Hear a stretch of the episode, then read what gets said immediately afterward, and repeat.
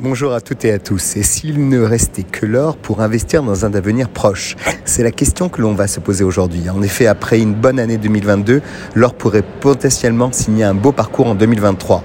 Inflation, géopolitique, banque centrale, examinons ces trois catalyseurs à surveiller pour le métal jaune. En effet, l'or n'a pas démérité en 2022. Le métal précieux a gagné 6% l'an dernier et gagne encore près de 3% depuis 2023. Ces derniers mois, le cours de l'once d'or a profité du reflux sensible du dollar. L'or étant libellé en dollars, son cours est lié à la valeur du dollar américain. Par conséquent, lorsque le dollar s'apprécie, le cours de l'or était généralement plutôt bas. À l'inverse, lorsqu'il s'affaiblit, le prix du métal précieux augmente. Une quantité plus importante d'or peut être achetée lorsque la monnaie est moins forte. L'or a aussi préféré de la nette baisse des taux à long terme aux États-Unis. Il faut dire que l'or ne génère pas de revenus et il bénéficie ainsi mécaniquement d'arbitrage favorable quand les taux réels baissent. De nombreux courtiers sociétés de gestion et banques sont optimistes sur les perspectives du cours de l'or pour 2023.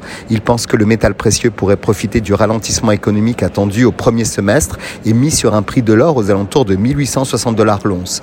Bien qu'en Europe, les derniers chiffres de l'inflation ont été un petit peu moins mauvais que prévu grâce ou à cause du coût plus modéré de l'énergie, il y a un risque élevé que l'inflation augmente au printemps et cet été et l'or va donc reprendre des couleurs. L'or est aussi vu comme une couverture contre les risques géopolitiques qui devraient persister cette année. Les tensions et conflits géopolitiques ont rarement été si nombreux et si intenses depuis la Seconde Guerre mondiale. On évoque l'évolution de la guerre en Ukraine qui traîne en longueur, les tensions sur Taïwan et la rivalité sino-américaine ou encore la situation au Moyen-Orient et en Iran, mais aussi la Corée du Nord. Les achats d'or des banques centrales des pays émergents, très étoffés en 2022, sont aussi des facteurs qui renforcent l'intérêt de ce métal jaune.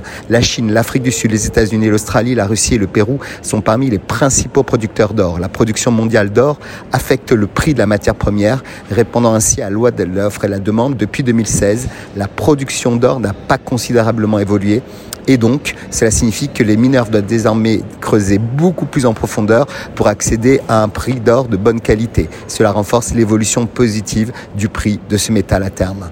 On aura une résistance aux alentours de 1900 dollars l'once. Au vu de ces différents éléments, l'or semble donc avoir toute sa place au sein d'un portefeuille d'actifs diversifié pour 2023 et que cela soit en pièces, en lingots ou plus simplement en titre d'action de miniers spécialisés, l'or reste un très bon allié en situation difficile pour sortir du désert économique actuel. Très bonne semaine à tous.